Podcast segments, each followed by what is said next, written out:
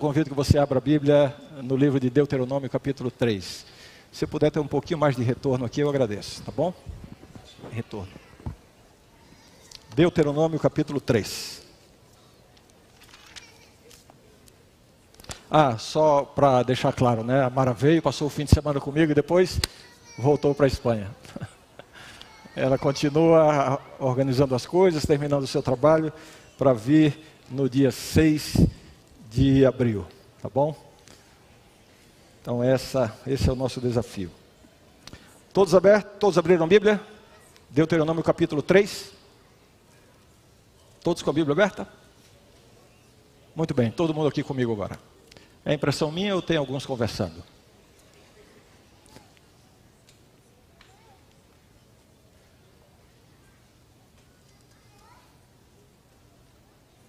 No meu último sermão aqui, eu comentei sobre a difícil experiência de quando você precisa de uma bênção de Deus, quando você precisa de um milagre de Deus, quando você precisa da intervenção de Deus na sua vida e você ora, você busca, você clama e a resposta não vem. Alguém aqui já passou por isso? Eu levanto as duas mãos. Principalmente quando se trata de alguma coisa muito importante. Não falo de coisas triviais, de coisas superficiais. Aliás, muitas vezes buscamos e pedimos bênçãos a Deus e depois nem nos lembramos de agradecer e nem percebemos se recebemos ou não, porque não se tratava de alguma coisa realmente importante. Eu me refiro aqui àquelas coisas que realmente são muito importantes para a nossa vida, coisas que dizem respeito à nossa vida espiritual, coisas que dizem respeito à nossa família, coisas que dizem respeito ao nosso futuro, coisas que dizem respeito à nossa vida profissional, nossa vida afetiva, coisas que realmente mexem com a gente, que fazem parte daqueles elementos essenciais da existência. E quando alguma coisa em alguma dessas áreas não vai bem e nós estamos sofrendo e precisando de uma intervenção de Deus, às vezes olhamos para um lado, para o outro e não encontramos soluções humanas, e então clamamos a Deus é certo que muitas vezes Deus responde, Deus atende de maneira clara. Eu creio que todos aqui temos experiências assim. Mas a grande verdade é que algumas vezes é, não encontramos resposta. Ou, pior ainda, quando claramente Deus nos diz não, quando entendemos que aquilo que estamos buscando de fato não vai acontecer. Como eu disse, essa é uma das grandes, uma das, das mais difíceis experiências da vida cristã. Aí vem a grande pergunta, né? Por que às vezes Deus diz não às nossas orações? É, eu mencionei aqui no primeiro tema desta série que a intenção aqui não é apresentar uma fórmula mágica para que você consiga ajustar a sua vida e garantir que vai receber respostas a todas as suas orações. Não é isso. Mas através da experiência de um homem da Bíblia, nós podemos entender três grandes razões pelas quais Deus pode dizer não a uma oração. Eu me refiro a Moisés. E então nós lemos, ah, eh, comentamos sobre a história de Moisés e vimos que Moisés foi um homem poderoso na oração. Frequentemente vemos no relato bíblico situações críticas, situações complicadas em que Moisés interferia, que Moisés é, intermediava, que Moisés intercedia diante de Deus e Deus respondia imediatamente. Isso já desde o derramamento das pragas no Egito, quando Moisés intercedia, Deus fazia parar as pragas. Para atravessar o Mar Vermelho, Moisés ali se colocou numa atitude de intercessão e Deus abriu o Mar Vermelho. E em muitas outras situações de guerra, de invasão de serpentes no arraial dos, dos hebreus, é, enfim, várias situações em que Moisés orava e a resposta vinha imediatamente. Mas aí então vimos que já no final da sua vida Moisés fez uma oração, uma oração muito importante para ele, buscando algo que era muito importante para ele, depois de 40 anos vagando no deserto, conduzindo aquele povo difícil na travessia do deserto, é, eles foram condenados a, a passar 40 anos naquela condição no deserto, antes de chegar à terra prometida, toda aquela geração né, que falhou depois do, que os espias foram olhar a terra, enfim. Não vou entrar em detalhes da história porque entendo que todos conhecem.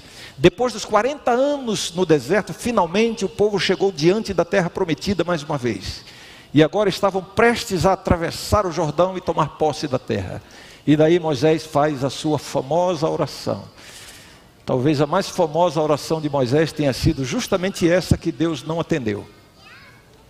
Depois de ter recebido tantas respostas afirmativas, positivas de Deus, Moisés agora ora a Deus e recebe um, um não. E eu quero convidar você para que me acompanhe na leitura de Deuteronômio capítulo 3, a partir do verso 23. Hoje é o tema 2 desta série.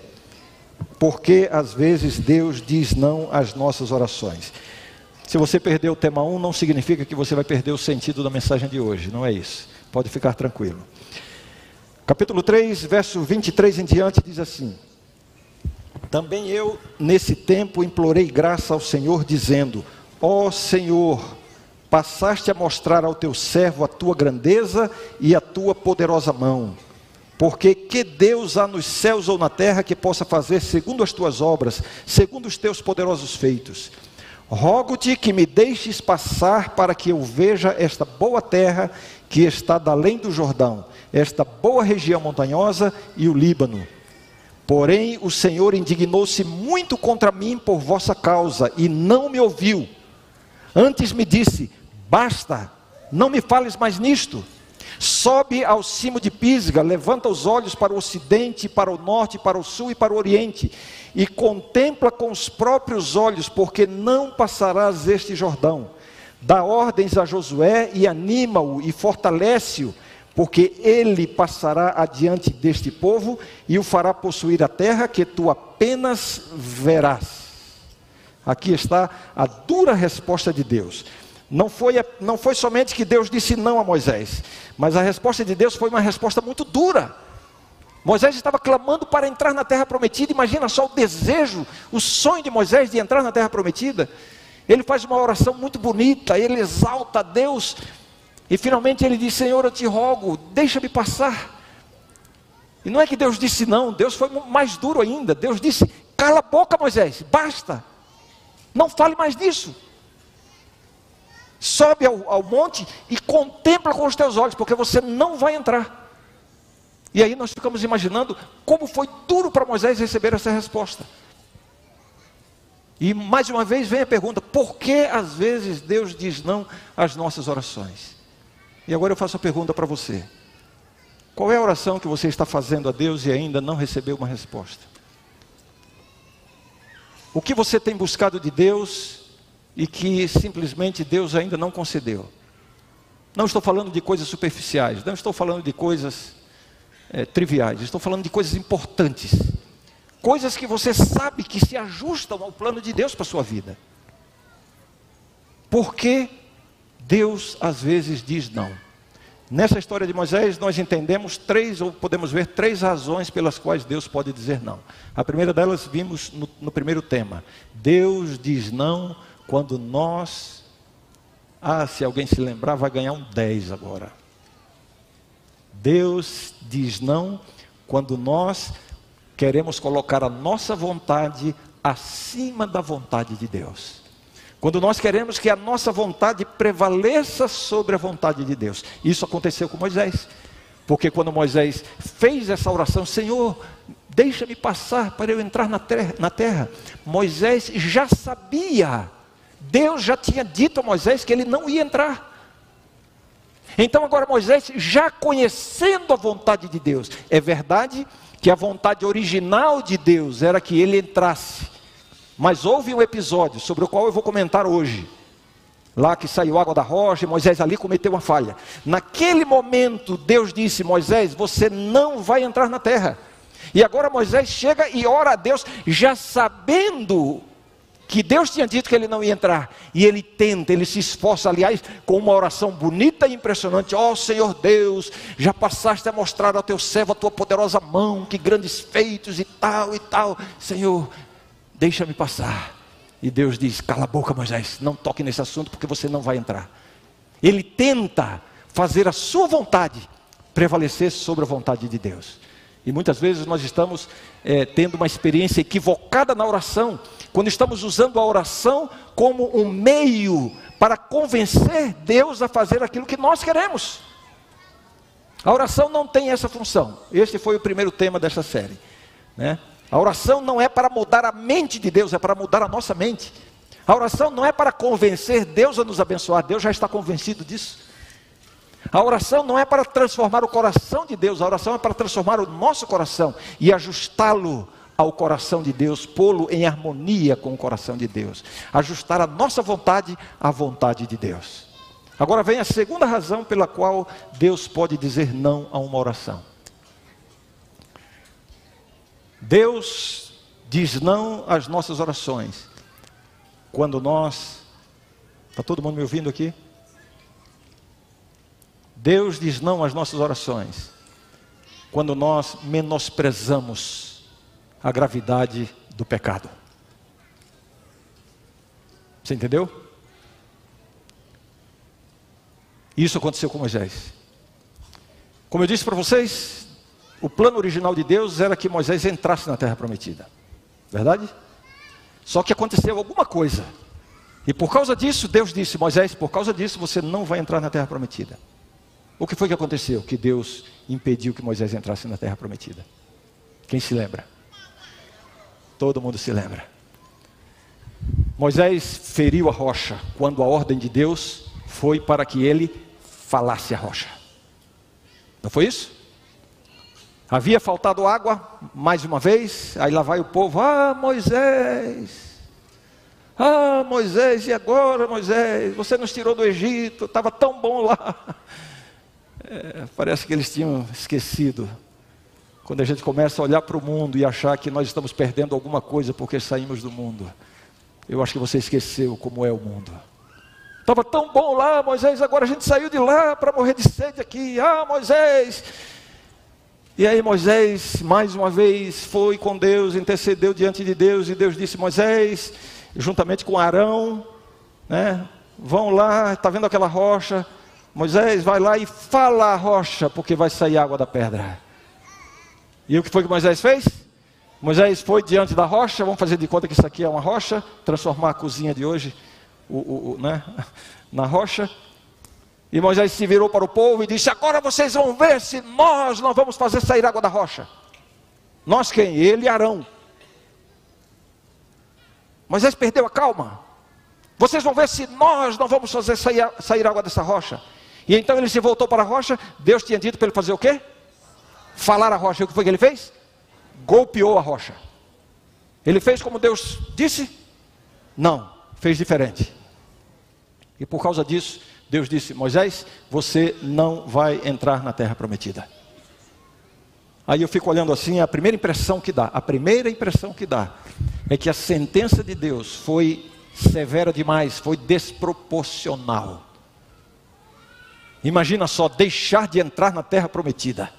Moisés, o grande líder do povo, aquele que tinha passado por situações tão difíceis, aquele que foi fiel a Deus nos momentos mais duros, mais críticos, mais difíceis, aquele que permaneceu ao lado de Deus, aquele que tinha um coração realmente voltado para Deus, para o nome de Deus.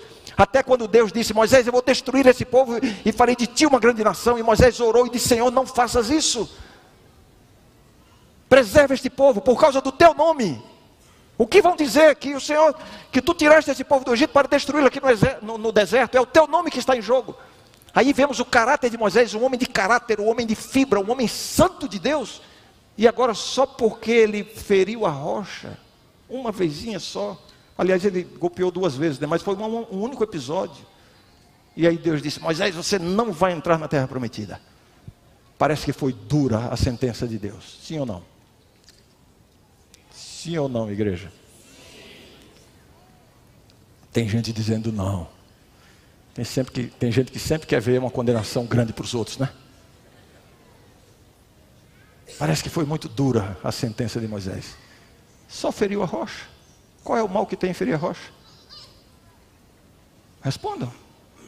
Difícil na igreja muito grande, ninguém quer se expor. Alguém está dizendo que a rocha era Cristo.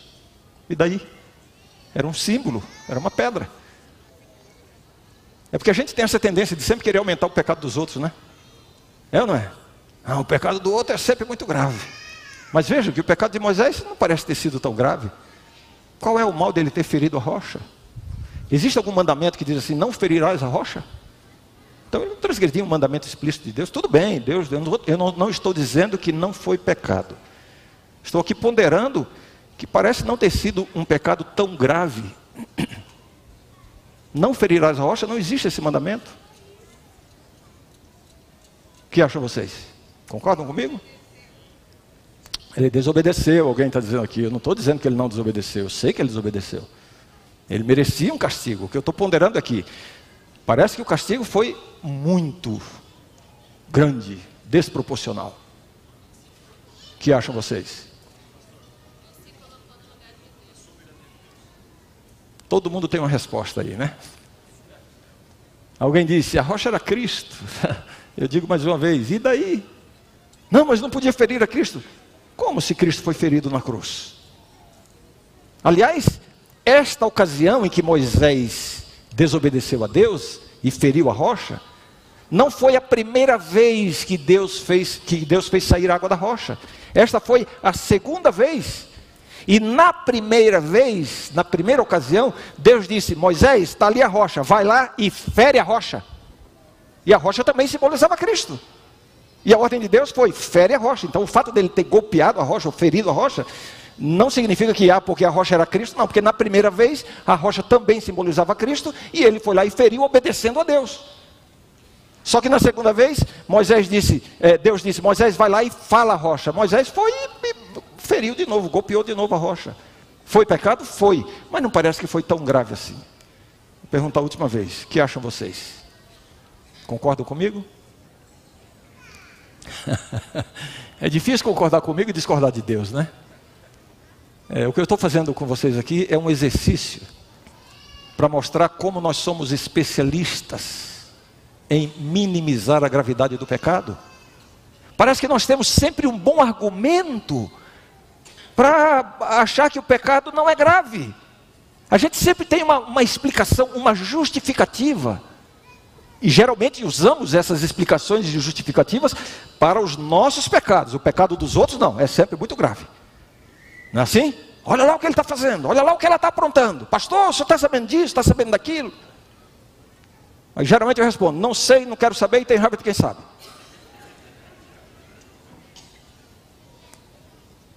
Se alguém quiser contar o pecado de alguém para mim, se assegure de primeiro ter ido falar com a pessoa. E se vai falar para mim, a pessoa tem que saber que você vai falar para mim. Provavelmente ela não vai querer, então eu não, também não quero ouvir. Mas nós temos essa habilidade de argumentar para minimizar o nosso pecado. Ah, é, eu sei que eu estou com, com pecado na vida, mas olha a minha história. Não, Deus sabe a minha origem. Ah, Deus, Senhor, o Senhor sabe a minha educação. Você sempre tem uma forma que, na verdade, só serve para uma coisa: para aplacar a sua consciência. Para ajudar você a seguir no pecado com a consciência mais ou menos tranquila. São argumentos justificativos que nós encontramos. Outro argumento que usamos é justamente quando queremos, quando, quando começamos a comparar os nossos pecados com os pecados dos outros. E aí, como eu já disse, sempre vamos ver que o pecado dos outros é mais grave. Né? Olha lá o que ele está fazendo, olha o que ela está fazendo, o meu pecado não é tão grande assim. Nós sempre temos uma justificativa para minimizar a gravidade do pecado. Essa história de Moisés nos ensina o seguinte: que não existe pecado que não seja muito grave.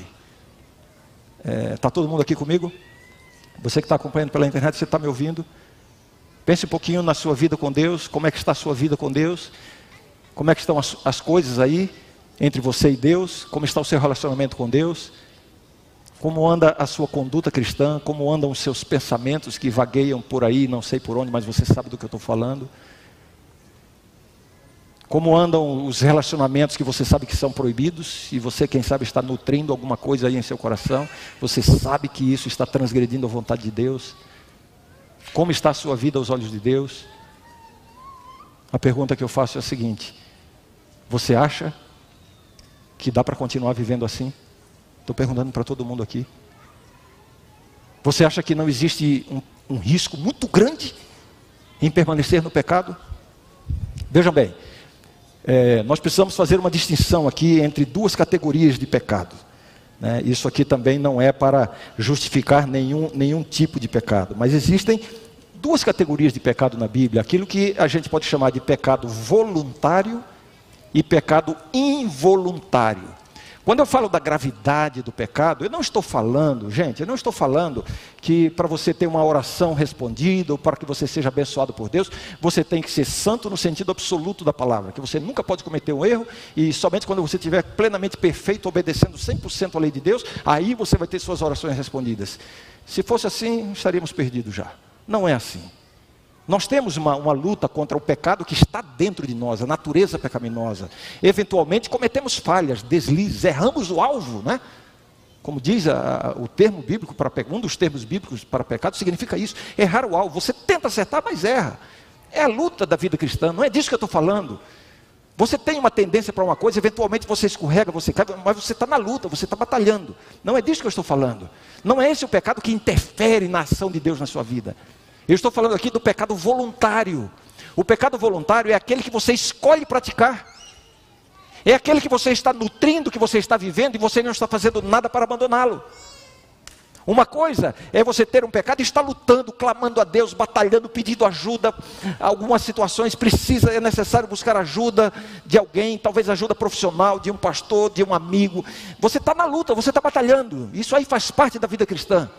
Eu estou me referindo àquele pecado que você tem na sua vida, você está consciente dele, você percebe claramente e simplesmente vai empurrando com a barriga. Vai vivendo a si mesmo. E aí, quando o Espírito Santo toca na sua consciência e você sente que está transgredindo, aí você começa a justificá-lo.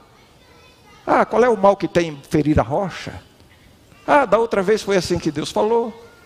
Não tem nenhum mandamento que diz não ferirás a rocha. Olha lá o pecado daquele, olha o pecado daquela. Ah, olha a minha história. Ah, Deus entende. Sim, Deus entende tudo. Mas é esse o pecado que vai destruir a sua vida espiritual. É o pecado voluntário. Isso é muito claro. Essa distinção né, entre pecado voluntário e involuntário é muito clara na Bíblia. Vou ler aqui alguns textos, né? Se alguém quiser tomar nota, eu não vou pedir para abrir a Bíblia por uma questão de tempo, mas eu vou ler aqui os textos e vou mencionar a referência em seguida. Pecado involuntário, né? o pecado que acontece acidentalmente, você não planejou, mas é a sua natureza, você cometeu. Filhinhos meus, estas coisas vos escrevo para que não pequeis. Esse é o ideal de Deus. Mas, se alguém pecar, temos advogado junto ao Pai Jesus Cristo justo. Você tem uma fraqueza, você escorregou, você deslizou, você está batalhando, você não está perdido.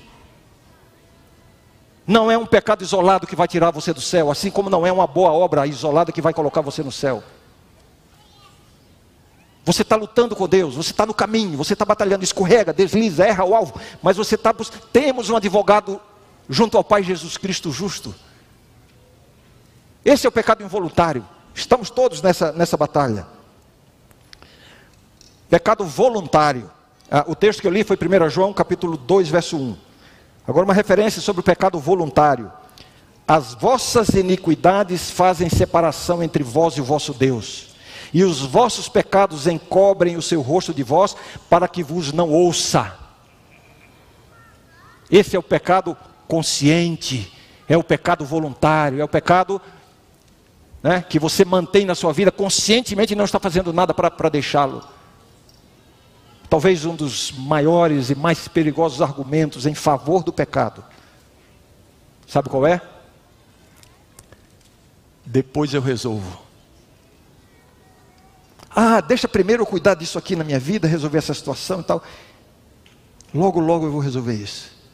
Ah, Senhor, o Senhor sabe o desejo do meu coração, logo, logo eu vou resolver isso. E esse logo, logo nada mais é do que uma desculpa esfarrapada para você continuar vivendo no pecado voluntário. Primeiro, porque você não sabe se logo, logo você ainda estará vivo. Não quero ser dramático. Não gosto desse tipo de argumento, mas é uma realidade. Segundo, e aí mais perigoso ainda, você não sabe se logo, logo você vai querer realmente deixar o pecado. Porque o pecado ele vai anestesiando a nossa consciência. O pecado ele vai embrutecendo o nosso coração. E à medida que o tempo passa, há o grande risco de você passar a não querer mais abandoná-lo. E esse é o pecado contra o Espírito Santo. São os argumentos que encontramos para minimizar a gravidade do pecado em nossa vida. Né?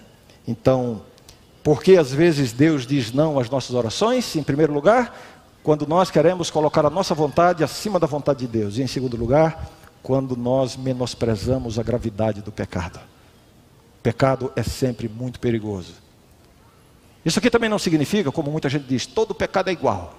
Não existe pecado grande nem pecado pequeno. Isso é um equívoco. Claro que existe. Claro que existe. Todo pecado é igual no sentido de que se você é culpado de um pecado não confessado, seja ele pequeno ou grande, você está perdido do mesmo jeito. É nesse sentido que é igual. Mas é claro que há gradação de, de pecado e gradação de culpa. Né? Quando Jesus disse: aquele que olhar para uma mulher com pensamentos impuros já é culpado do, do, de ter, ter transgredido o sétimo mandamento. Ele estava querendo dizer que é a mesma coisa olhar ou ir para a cama com a mulher? Ou com o homem, né? Serve para os dois aqui. Claro que ele não estava dizendo que é a mesma coisa. A ênfase aqui é o seguinte: o pecado já começa na mente, já começa no desejo, aí você já está pecando. É aí que você já deve começar a trabalhar para evitar o pecado. Ele não estava dizendo que é a mesma coisa. Ah, aquele que odeia o seu irmão, que tem raiva do seu irmão, já, já é culpado do, do, do mandamento não matarás. É a mesma coisa?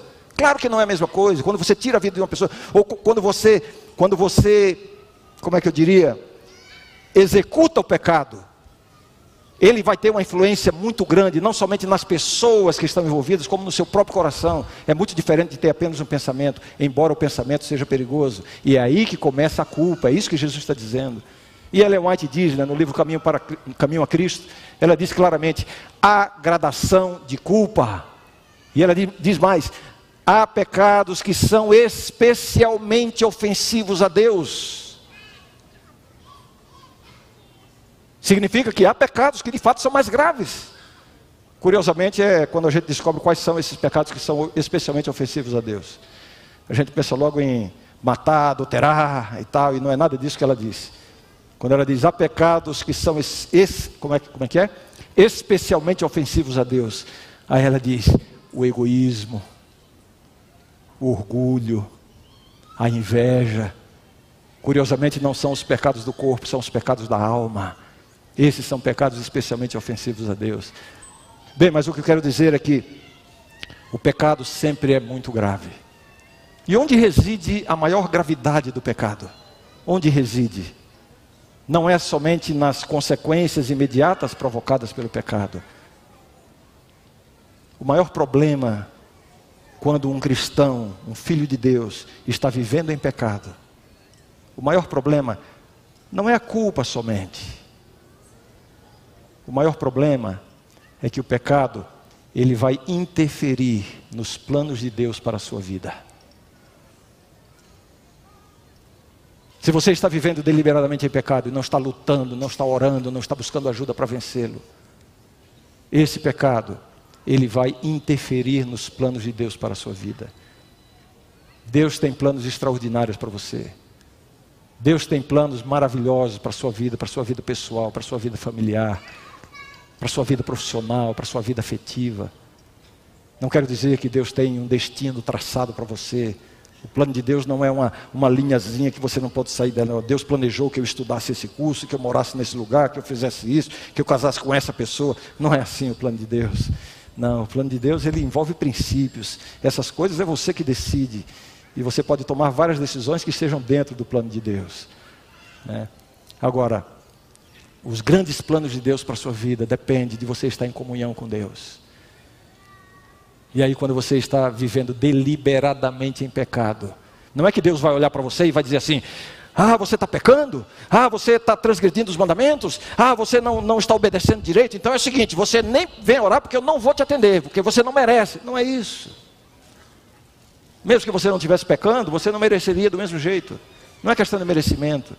A questão é: se você está vivendo deliberadamente em pecado, num pecado voluntário, é, num pecado que você tem consciência e não está fazendo nada para abandoná-lo, aí Deus vai olhar para você e vai dizer assim: filhinho, filhinha, eu tenho tantas coisas maravilhosas para a sua vida, mas se eu atender a todas as suas orações, isso vai ser uma maldição para você, porque vai confirmar você no pecado. Você vai achar que está tudo bem. Você vai achar que esse pecado não vai prejudicar você, porque você está recebendo as bênçãos. Então, para o seu bem, para a sua salvação, a resposta é não. O não de Deus é para você despertar. O não de Deus é para você se dar conta da necessidade que todos nós temos de estarmos em comunhão com Deus, de lutar contra o pecado, de batalhar para abandonar o pecado, buscar o poder de Deus para vencer o pecado. Quando você está nessa batalha, quando você está clamando a Deus, aí Deus está vendo que você está buscando. E as portas se abrem para que Deus cumpra o seu plano na, na, na sua vida. Agora, eu não estou deduzindo isso aqui, isso aqui está na história de Moisés. Deus disse assim: Moisés, vai lá e fala a rocha. E aí Moisés fez o quê? Feriu a rocha. Deus tinha um plano com esse milagre de fazer sair água da rocha. Deus tinha um plano. Aliás, é um milagre duplo, né? porque foram duas ocasiões em que Deus fez sair água da rocha.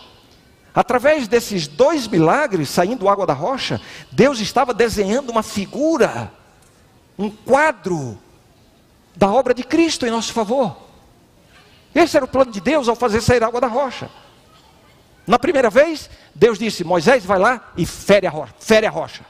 Na segunda vez, Moisés vai lá e fala a rocha. A rocha simboliza Cristo. A água que sai da rocha, as bênçãos de Deus, a, o dom do Espírito Santo, as virtudes da, do, da vida de Cristo, da morte de Cristo, a salvação. Esta é a água viva que sai da rocha de Cristo, através dos méritos de Cristo. Na primeira vez, fere a rocha, um símbolo da cruz. Quando a rocha foi ferida, quando a rocha foi golpeada, quando Jesus foi morto, teve o seu sangue derramado. Mas Jesus só precisou morrer uma vez. A rocha não precisava ser golpeada duas vezes. A morte de Cristo foi completa, foi suficiente, foi completamente eficaz para resolver o problema do pecado. Só foi necessário golpear a rocha, ferir a rocha uma vez. Na segunda vez, Moisés fala a rocha, um símbolo do ministério celestial, intercessório de Cristo. Se você quer receber a água viva do Espírito Santo, das bênçãos de Deus, das virtudes do céu, você só precisa falar a rocha. Jesus não precisa morrer de novo. Vejam que com esse milagre Jesus tinha um plano. Jesus estava desenhando um quadro não apenas para Moisés, Jesus, é, Deus estava desenhando um quadro para todo o universo inteligente, para que os próprios anjos tivessem uma percepção mais clara da obra de Cristo. Por antecipação, Jesus nem tinha nascido ainda. Um plano maravilhoso, mas aí Moisés foi lá com a sua pequena desobediência, com o seu pequeno pecado. Ah, não foi tão grave assim. Ah, não tem um mandamento que diz para não fazer isso. Ah, eu estava nervoso. Ah, Deus entende. Sim, Deus entende, não foi tão grave assim. Você tem muitas explicações, mas interferiu no plano de Deus. Moisés chega diante da rocha e diz: Agora vocês vão ver se nós não vamos fazer sair água da rocha. E aí ele olha para a rocha. Eu fico imaginando agora, né? Isso aqui é especulação, mas eu fico imaginando. Moisés pensa: falar a rocha vai sair água?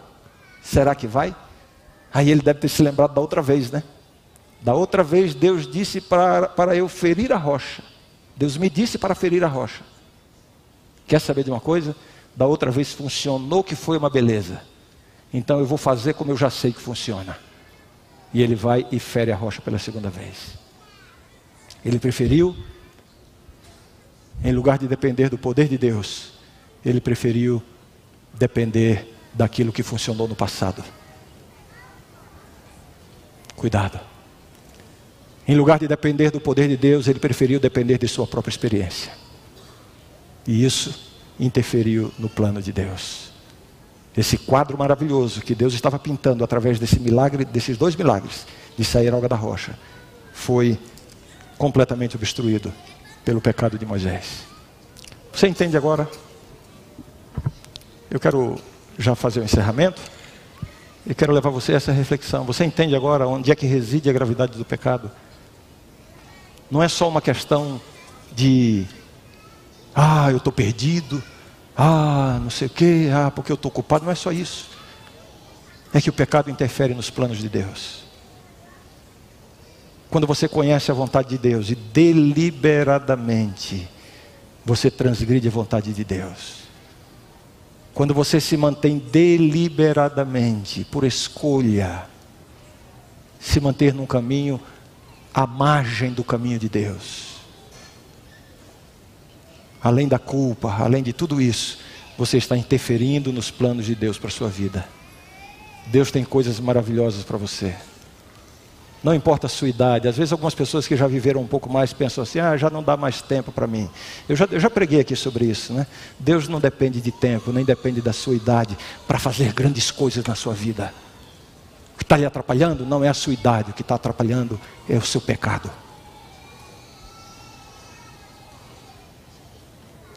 Deus pode e quer fazer grandes coisas na sua vida. Você não tem ideia do que Deus tem planejado para você. Você está aí sofrendo porque a sua vida afetiva não é como você planejou, ou porque você passou por uma grande frustração, e agora você está buscando soluções para resolver a sua vida afetiva em caminhos e em atitudes que estão à margem do caminho de Deus. Você não vai conseguir nada com isso. Aliás, o que você vai conseguir será muito pior do que o que Deus tem para você. Mantenha-se no caminho de Deus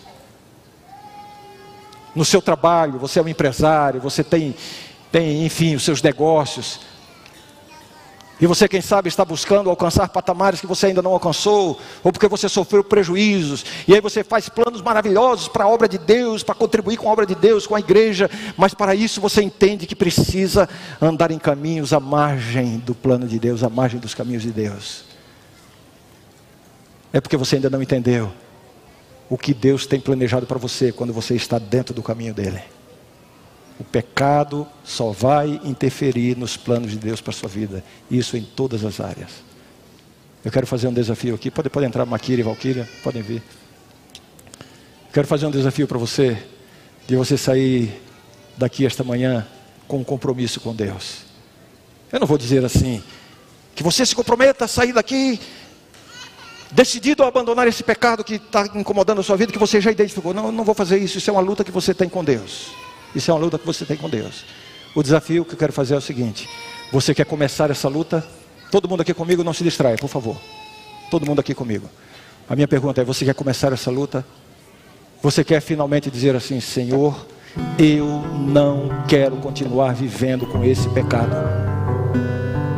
Senhor, eu quero receber poder para abandonar essa vida, para abandonar essa conduta, para mudar de atitude. Eu estou consciente de que está errado, não sei como fazer, mas eu quero sair disso. Me ajuda, me abençoa. O desafio é, é que você comece hoje uma luta com Deus, para que o Senhor lhe dê a vitória sobre isso e você esteja plenamente dentro dos caminhos do Senhor. Se é esse o seu desejo, Antes que o dueto acabe de cantar, não precisa ser no começo, mas antes que o dueto acabe de cantar, faça a sua oração no lugar onde você está e se coloque em pé, para demonstrar com isso. Se alguns não, não ficarem em pé, eu não vou interpretar que são pessoas que não querem abandonar o pecado. Eu vou interpretar que talvez são pessoas que estão bem nos caminhos de Deus e que não estão com nenhum pecado consciente voluntário e vão ficar sentadas. Então você não se sinta constrangido a nenhum gesto. Eu estou convidando aqueles que reconhecem que precisam passar por uma mudança na sua vida e querem hoje começar essa batalha com Deus.